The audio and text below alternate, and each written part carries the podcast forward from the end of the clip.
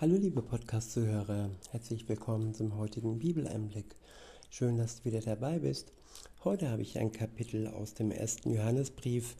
Es ist das Kapitel 4 und ich verwende die Übersetzung Neues Leben. Der erste Abschnitt ist überschrieben mit Falsche Propheten erkennen.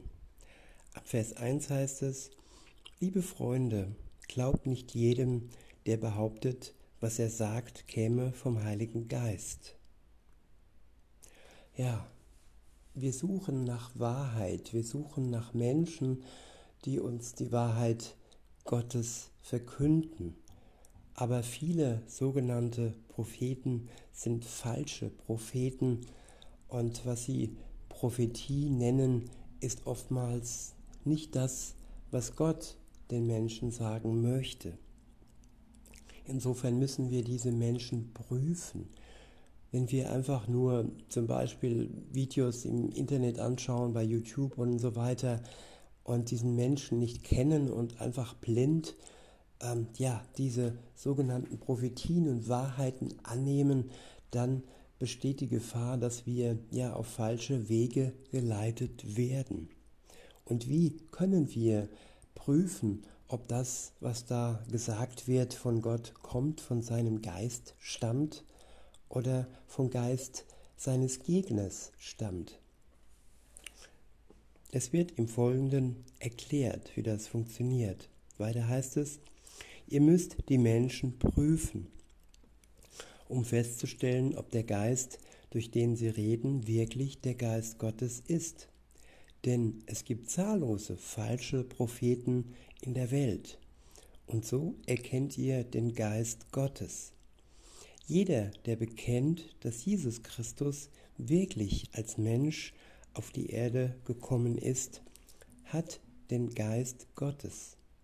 Wer Jesus so nicht bekennt, gehört nicht zu Gott. In einem solchen Menschen ist der Geist des Antichristen.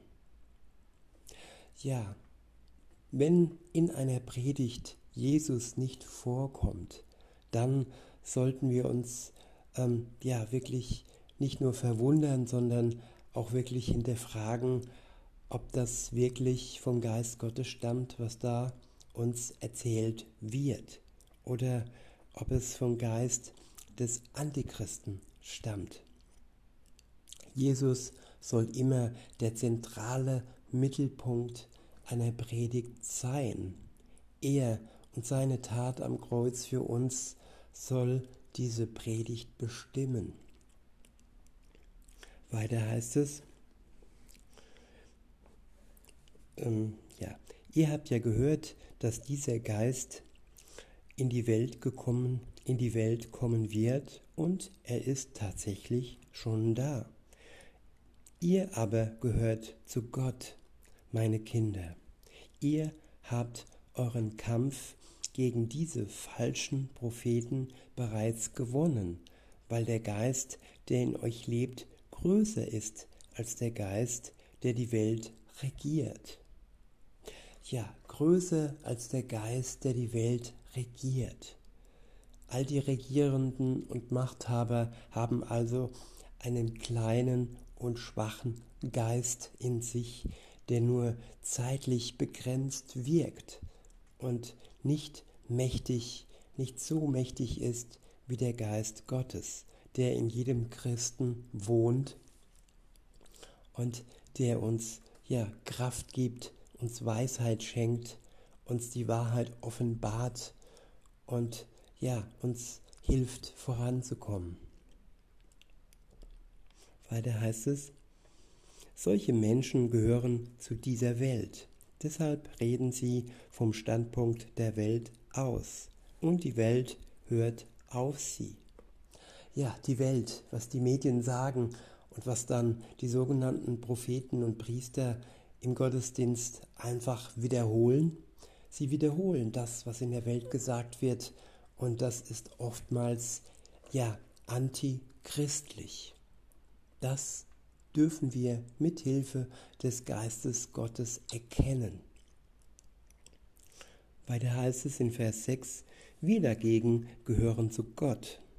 Wer Gott kennt, hört auf uns. Und wer nicht zu Gott gehört, der hört nicht auf uns. Daran erkennen wir, ob jemand den Geist der Wahrheit oder den Geist des Irrtums hat. Weiter heißt es, der nächste Abschnitt ist überschrieben mit einander lieben. In Vers 7 steht, liebe Freunde, lasst uns einander lieben, denn die Liebe kommt von Gott. Wer liebt, ist von Gott geboren und kennt Gott. Wer aber nicht liebt, kennt Gott nicht, denn Gott ist Liebe. Ja, es gibt viele lieblose Menschen in der Welt und die Liebe, wie sie uns von Hollywood vorgegaukelt wird, sie ist nicht vergleichbar mit der Liebe Gottes, dessen Sohn, der Sohn Gottes, nämlich sich für die Menschheit hingegeben hat am Kreuz, für die Sünden der Welt gestorben ist. Und das ist pure Liebe. Er hat sein Leben geopfert für uns, damit wir frei sein können von unserer Schuld, die wir zuallererst einmal bekennen und dann uns eingestehen und ja, dann auch Gott eingestehen und dann durch sein Blut, das er für uns vergossen hat, gereinigt werden. Und das ist wahre Liebe.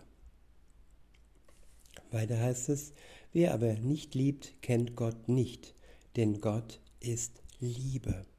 Gottes Liebe zu uns zeigt sich darin, dass er seinen einzigen Sohn in die Welt sandte, damit wir durch ihn das ewige Leben haben.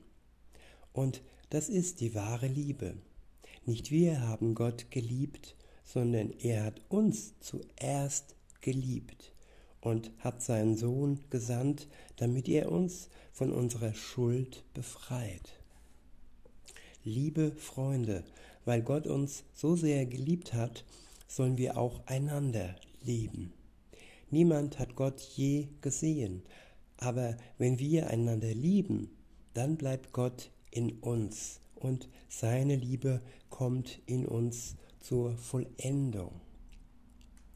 Wir erkennen, dass wir in ihm leben und er in uns, weil er uns seinen Geist gegeben hat. Ja, die Liebe ist das Erkennungszeichen der Christen. Wer nicht liebt und wer die Liebe in sich nicht hat, der ist ein Heuchler und ist ein falscher Prophet.